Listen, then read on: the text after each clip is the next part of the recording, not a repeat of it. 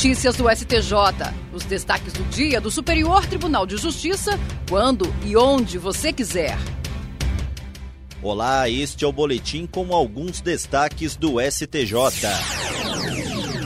A primeira turma do Superior Tribunal de Justiça decidiu que a administração pública só é obrigada a divulgar edital de credenciamento de leiloeiros oficiais de forma permanente na internet após a vigência da Lei 14.133 de 2021, conhecida como Nova Lei de Licitações. Para o colegiado, a obrigatoriedade só existe após a administração optar formalmente pelo sistema de credenciamento, procedimento que não era expressamente previsto na Lei 8666 de 1993. O caso analisado foi um recurso em mandado de segurança em que um leiloeiro buscava a inclusão na lista de credenciados para participar de futuros leilões da Secretaria de Infraestrutura e Mobilidade de Santa Catarina, publicada em 2014. Pedia também que a secretaria fosse obrigada a publicar e manter na internet o edital de credenciamento com base na nova lei de licitações.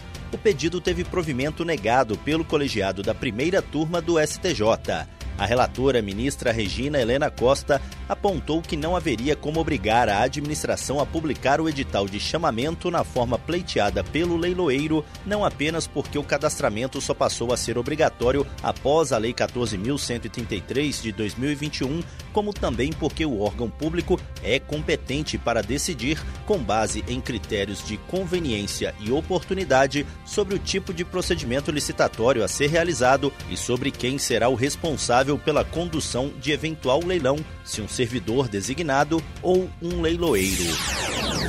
A terceira turma do Superior Tribunal de Justiça decidiu que não são devidos honorários sucumbenciais em embargos à execução quando estes são acolhidos só para reconhecer a nulidade da citação por edital no processo executivo. Para o colegiado, os honorários são devidos apenas nos embargos à execução que resultarem em algum proveito econômico para o embargante. No caso analisado, um banco ajuizou a ação de execução de título extrajudicial contra dois clientes que deixaram de pagar um empréstimo Assistidos pela Defensoria Pública por meio da Curadoria Especial, os executados opuseram embargos, alegando, entre outras questões, a preliminar de nulidade da citação que foi feita por edital.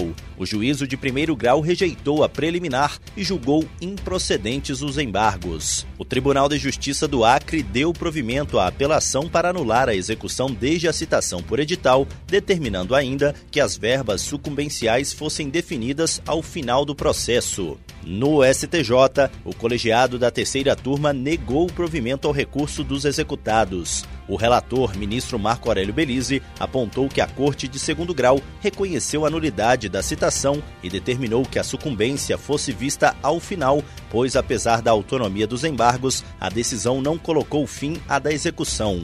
Dessa forma, de acordo com Belize, os assistidos da Defensoria Pública não se saíram vencedores na demanda, pois foi determinada nova citação com consequente prosseguimento do processo.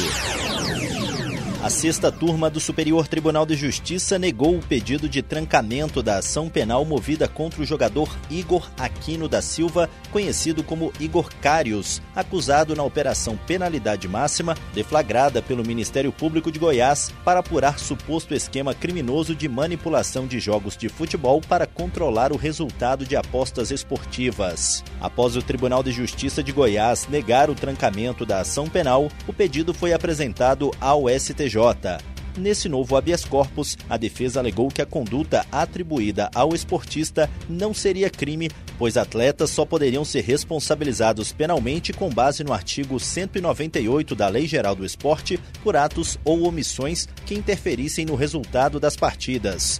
No caso, porém, o suposto acerto entre o jogador e os corruptores teria apenas o objeto de levá-lo a receber cartões amarelos, não afetando o placar dos jogos. Ao negar o pedido, o relator do caso no STJ, ministro Sebastião Reis Júnior, explicou que o trancamento da ação penal por meio de habeas corpus só é possível quando se comprova alguma causa de extinção da punibilidade, a ausência de indícios de autoria ou de prova de existência do delito, a inépcia da denúncia ou a tipicidade da conduta, mas nenhuma delas foi demonstrada pela defesa.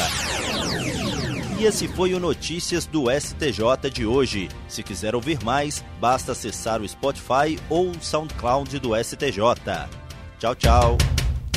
Notícias do STJ, uma produção da Secretaria de Comunicação Social do Superior Tribunal de Justiça.